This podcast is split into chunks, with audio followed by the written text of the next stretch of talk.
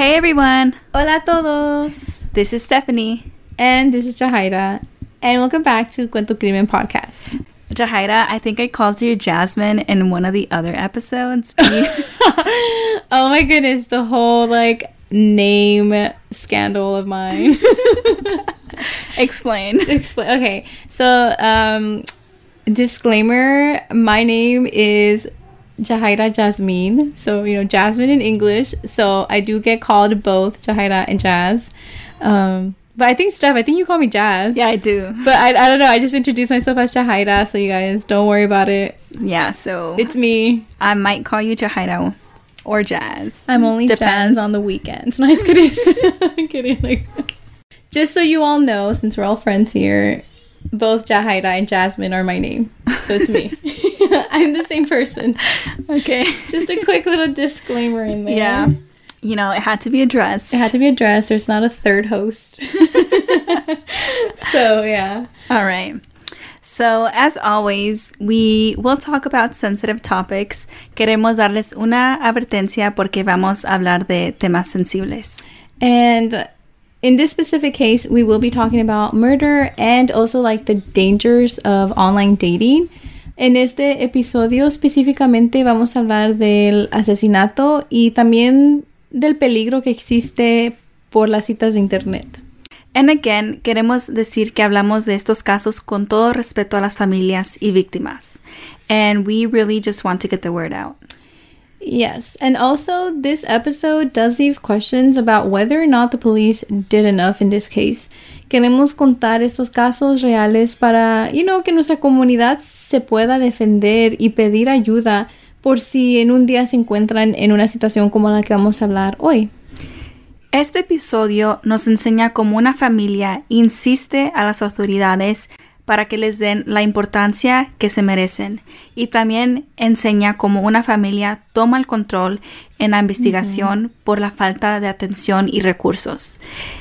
Este es otro caso que nos deja con preguntas sobre si la policía hace lo suficiente en todo tipo de casos, sin importar de la edad, color de piel o de bajos recursos. So please leave your thoughts in our comment section on our Instagram page. Pueden dejar sus comentarios en la sección de comentarios en nuestra página de internet en Instagram, which is just at Cuento Crimen Podcast.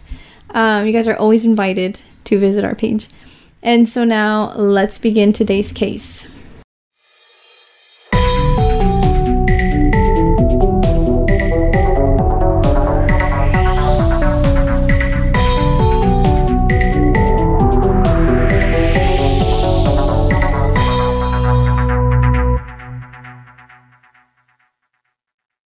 Today, we will be talking about the case of 22 year old Marty McMillan. Like reading his story and his case, it was so easy for I don't know. I feel like for us to relate to him because he was just around our age.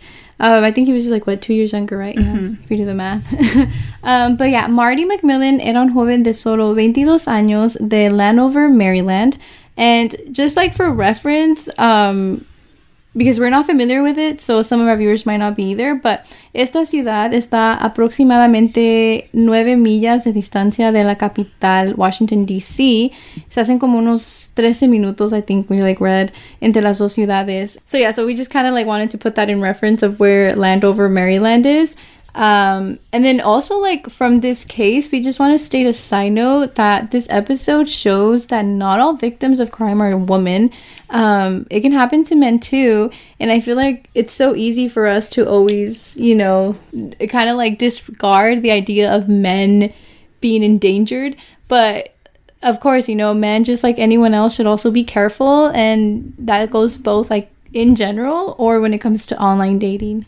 No, yeah, and online dating is dangerous for everyone, not just women, regardless of sexuality or gender. Yeah. Um, Marty era un jovencito, a young black man that was getting his life together. He was young and figuring things out, finding his true calling, just like most early 20 year olds are doing. Yeah, I think it's like, you know, you're in your 20s and I feel like that's the time to like start figuring out the next steps in life. But yeah, uh, Marty had just gotten a new job as an electrician. And um, his grandmother, Floressa Cook, had just bought him a 2003 Volkswagen.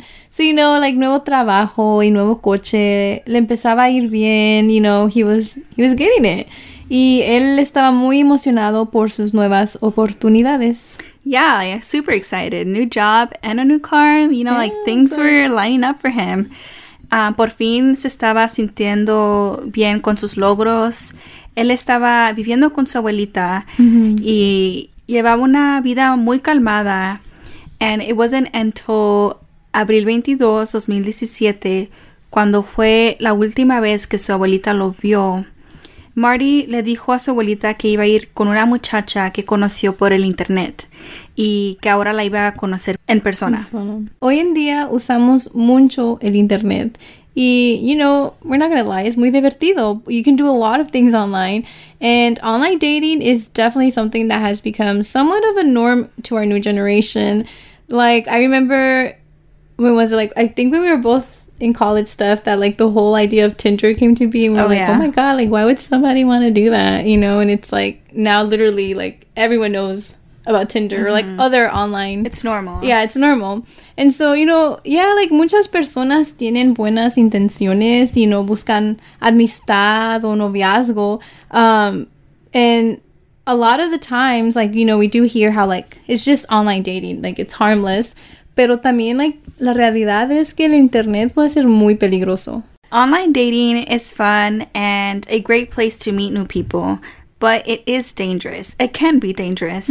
If someone does choose to online date, hay varias cosas que pueden hacer para estar un poco más seguros.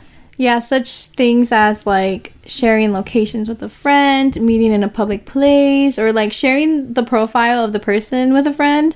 Um, you know, compartir tu ubicación con un amigo, um, reunirse con esta persona en un lugar público, you know, cosas así para que uno se siente seguro. Because it's like you are meeting someone that you don't know. You just know the face, you know?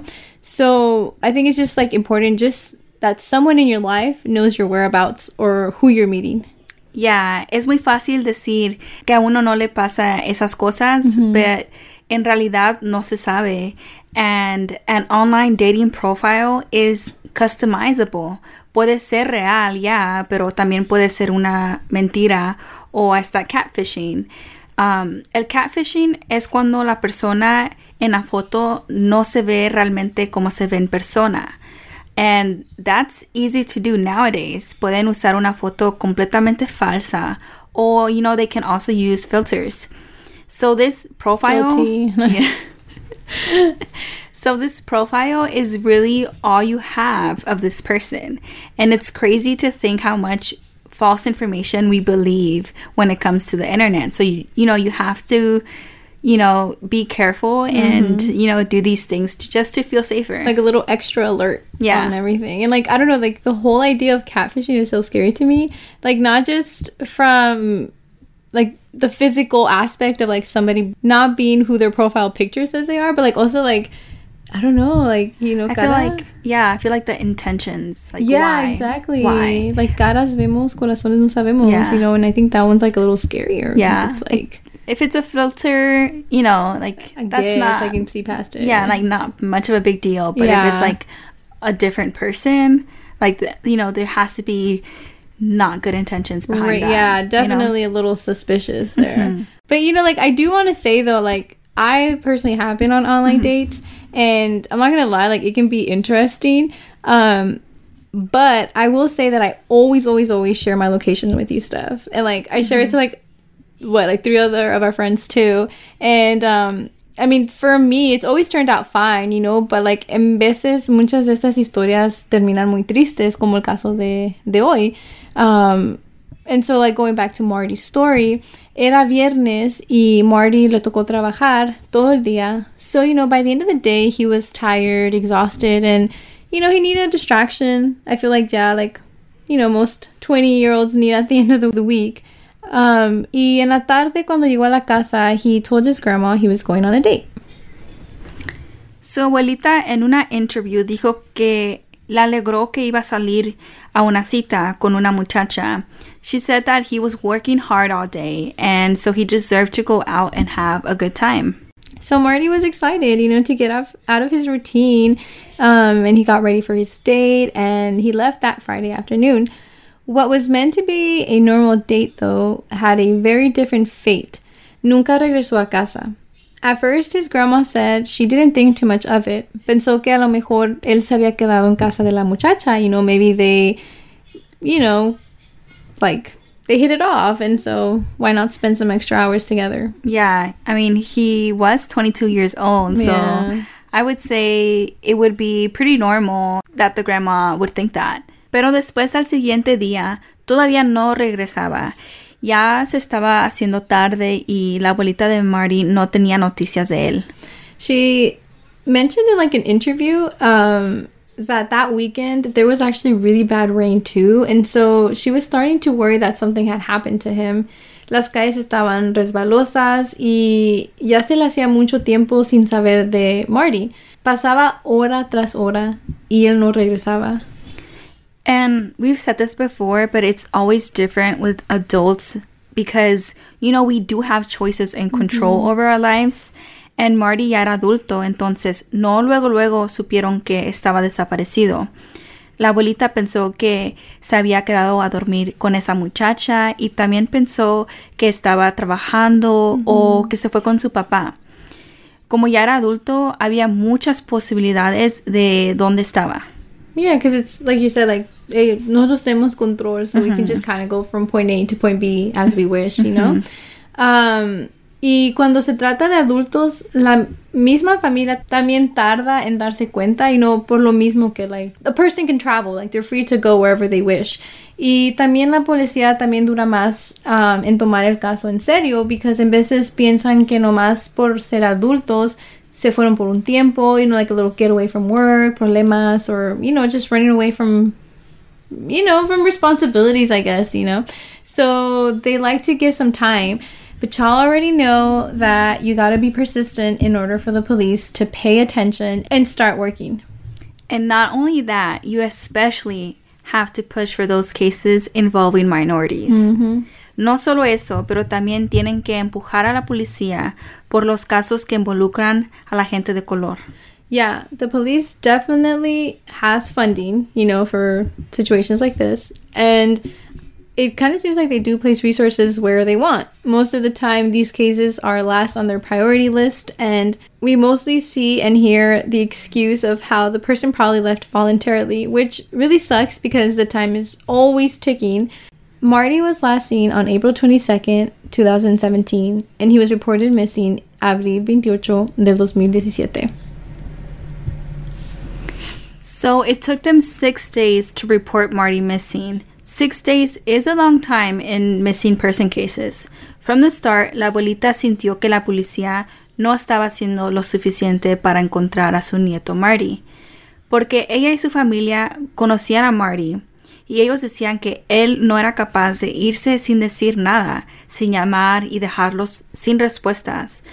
But as we mentioned, la policía makes their own assumptions and they didn't think it was a missing case. Yeah, it didn't make sense to them because Marty was getting his life together and like we said things were looking good for him, you know. He had just got a new job, a new car. So if you really put one and two together, like Marty had no reason to leave. Yeah, Marty's family felt like the police were not working on his case. So, you know, they did the next best thing and took matters into their own hands and went around town on searches themselves. It wasn't until May 4th, after some driving around, his grandmother, Florisha Cook, found Marty's car. It's extremely upsetting that family members of a missing person feel like the police aren't doing enough. Like, imagínate la desesperación en primer lugar que sienten porque no saben de su querido. And now on top of that, like, they have to, like, fight. Not fight, but, like, prove to the police why it's, a, like, yeah, like, take my case serious, you know? Um, and, like, I can just, I don't know, like, imagínense que la familia se quedara con las manos cruzados y nomás esperar a la policía como cuántos días más tenían que esperar para que la policía dijera, oh sí, sí está desaparecido y no de unas vacaciones como pensábamos.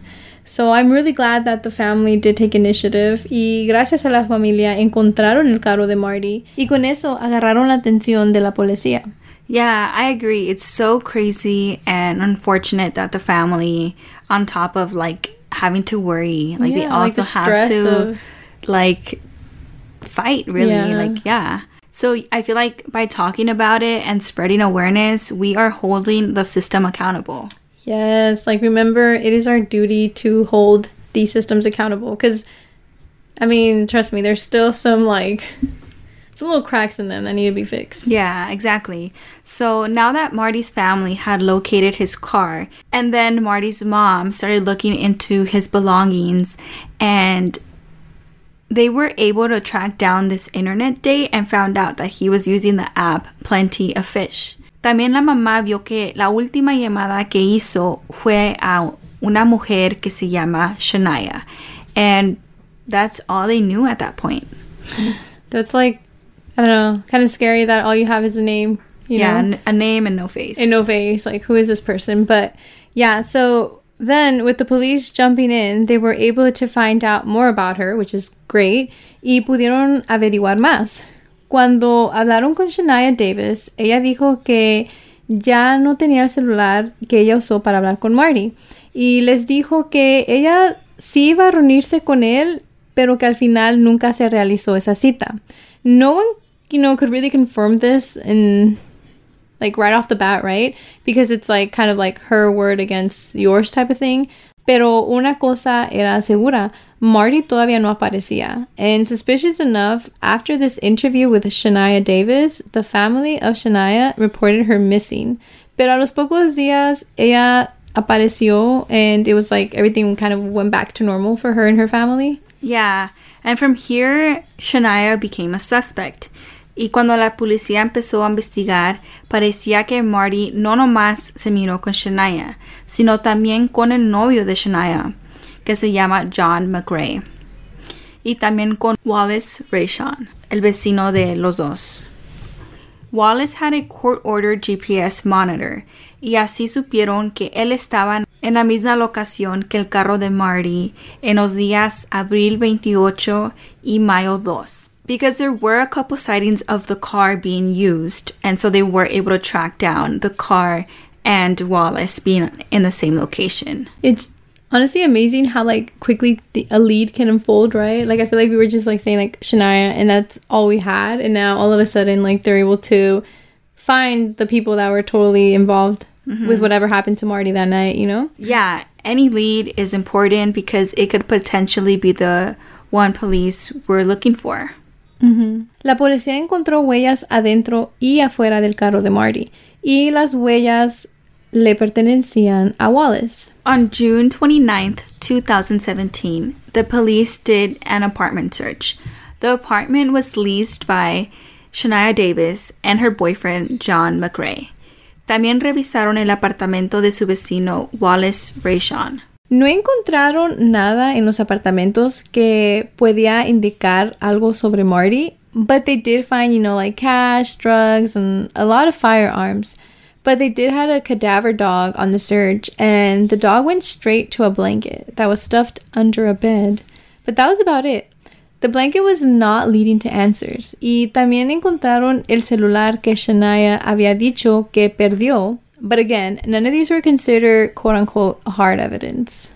They were eventually arrested for having drugs and firearms. Sí fueron arrestados por tener drogas y armas, pero nada conectado a Marty. But still, there were no leads they could go off of. They started to investigate further into the blanket since that was all they really had. Yeah, the blanket I feel like kind of stuck out to me because like the fact that it was under a bed and then like the dog went straight for it. Yeah. I mean, it's not like something concrete, but it's just like a little like, hmm, you know? But eight months later, on October 30th, body remains were found in a wooded area of Prince George's County. The body remains were wrapped in a blanket y no tenía ropa, pero no podían decir si era Marty o no luego luego. Tenían que hacer exámenes para averiguar de quién eran esos restos. Finding these remains kind of shook the case a bit because John McRae, el novio de Shania, empezó a cooperar con la policía y les dijo que él había mirado a su vecino Wallace Rayshon manejando un coche muy similar al que manejaba Marty. Y también les dijo que su novia Shania Davis tenía fama y era reconocida en el área por hacer citas por internet para poder robarles a los muchachos. Y meses después, on December 21st, Shania confesó que había mentido y que ella sí conoció a Marty esa noche y que mintió porque ella tenía miedo que John la lastimara a ella o a su familia. And she went straight to pointing fingers. She said that John had came home early that day to their apartment on the morning of April 23rd and that that was when he killed Marty. Shania confesó que ella estaba en una relación con John McRae, pero ella invitó a Marty a su apartamento para tener relaciones íntimas. Ese era el plan de Shania, pero como John salió temprano de su trabajo, él llegó pronto a su casa, and Shania was definitely not expecting him, which was the main reason why Marty was over. Marty alcanzó a esconderse en el closet, pero John se dio cuenta que había otro hombre allí y es cuando empezó a disparar. Allí es cuando John mató a Marty y después Shania confesó que John y su hermano movieron el cuerpo y limpiaron. Por eso fue que la policía no encontró nada cuando revisaron el apartamento. Yeah, they had already cleaned up the whole place. Um, but going back to the blanket, um, there was a reason then why the dog sniffed it out, you know, because Marty was there. Like some of his scent had to leave Be left behind. left behind. Y pues sí confirmaron que los restos que encontraron eran de Marty. They now started investigating this case as a homicide y transferieron el caso a homicidio. They believed that he was killed in the apartment of Shania Davis y tenían sospechos que los responsables eran los tres, Shania Davis, John McRae, and Wallace. Cuando examinaron el cuerpo, they learned that Marty was shot several times in the torso. From the earlier apartment search, they were able to match their bullets with the ones that Marty was shot with. Marty McMillan murió de 22 años. Le quitaron la oportunidad de vivir su vida. de haber hecho también muchas cosas. Like, I don't know, he was so young y tenía mucho por delante. You know, like watching his life unfold, casarse, tener hijos. Y le quitaron todo eso. Yeah, en un podcast que se llama Intrigued Full Effect, which we will link as a source. But um, in this podcast, they interviewed Marty's grandma and she expressed how much Marty was loved. Y también de todas las cosas que no pudo hacer, que hasta nunca se pudo subir a un avión y viajar. And she's just really upset that he didn't get to experience life.